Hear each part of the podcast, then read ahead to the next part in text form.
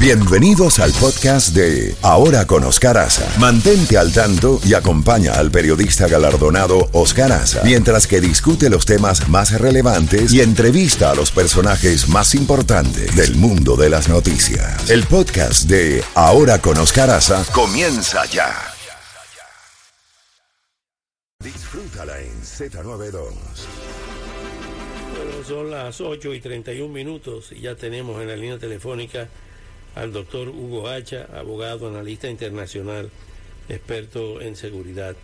Doctor Hacha, su evaluación, su lectura de esta complicada situación entre Rusia y Ucrania, las amenazas que han estado eh, reiterándose en las últimas semanas, en los últimos días principalmente, ante el envío de ayuda militar por parte de Occidente, de Europa, aunque todavía no eh, han decidido o por lo menos han rechazado el envío a Estados Unidos de los F-16. Sin embargo, no así con los tanques y artillería. Eh, eh, vamos a, un posible enfrentamiento, sin ser alarmista, entre Occidente y Rusia, que lleve al uso de armas nucleares tácticas, donde ha reaparecido esta amenaza por parte del Kremlin. Buenos días.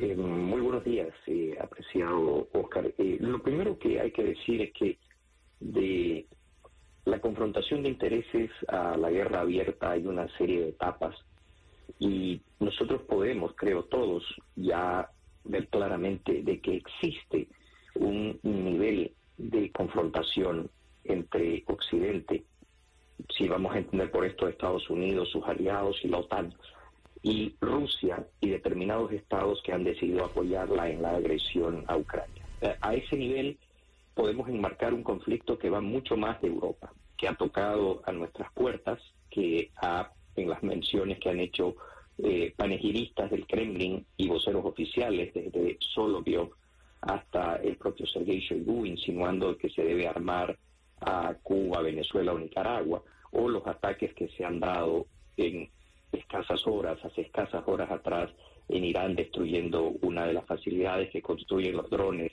con los cuales Irán aprovisiona a Rusia, que los utiliza para atacar a Ucrania.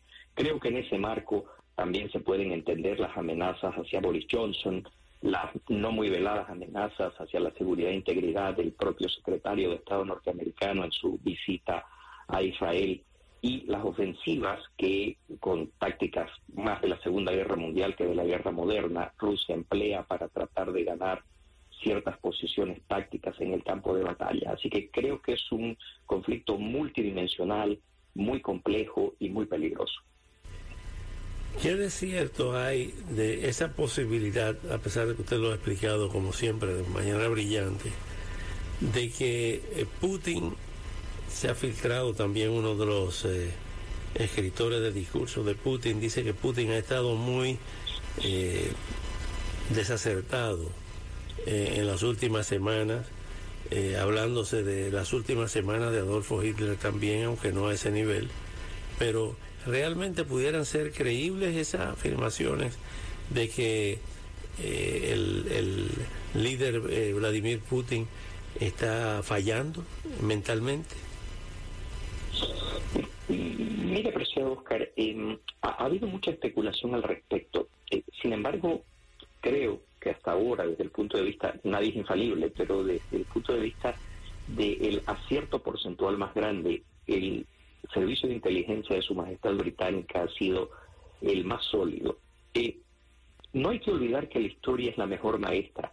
Cuando eh, Adolfo Hitler decide atacar a la Unión Soviética en 1941, Stalin estaba tan obsesionado en garantizar el avance de los intereses estratégicos soviéticos y, lo que había ganado a través del pacto Molotov-Ribbentrop, que decidió inclusive enviar trenes con materiales estratégicos horas antes del ataque alemán, dejando de lado la advertencia de sus propios servicios de inteligencia y las advertencias del servicio de inteligencia británico. ¿Por qué le menciono esto?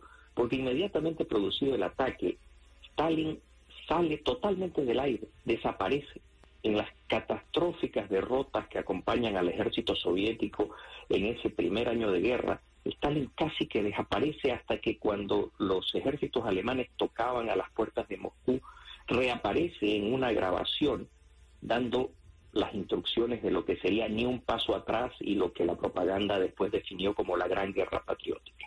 Y asumir situaciones con autócratas como Putin es peligroso. Hay que reiterar que en Rusia hay un concepto cultural que Johnson mencionó, que se llama el branio, que es yo miento, yo sé que tú sabes que yo miento, pero yo miento de todas maneras, porque aunque lo que yo diga sea falso, tengo la fuerza bruta necesaria para hacer prevalecer mi posición, así mis palabras no sean ciertas. Yo sé que es complejo para la mentalidad occidental, pero este concepto permea no solamente la cultura popular, sino la manera en la cual han procedido a lo largo de los años los gobernantes rusos, desde Pedro el Grande hasta Vladimir Putin.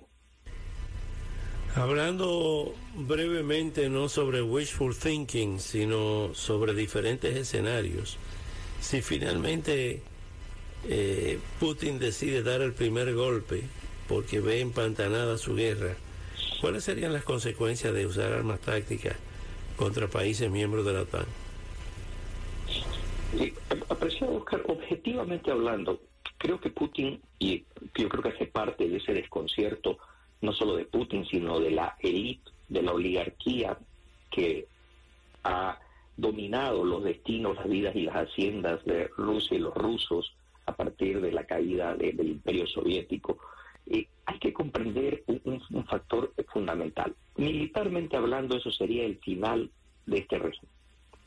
Eh, la OTAN, en contra de lo que Putin esperaba, se ha galvanizado. Eh, yo sé que Biden ha dicho no a los F-16, pero, apreciado Oscar, usted lo sabe también como yo, hace escasas semanas atrás también decía que no al despliegue de tanques de guerra principales, los MBT, y hoy día, hoy literalmente Culeva habla de que espera 140 tanques, entre ellos los 31 M1 Abrams de origen norteamericano. Por ello, yo creo de que esta determinación ha probado que el artículo 5, la asistencia mutua, sería un hecho.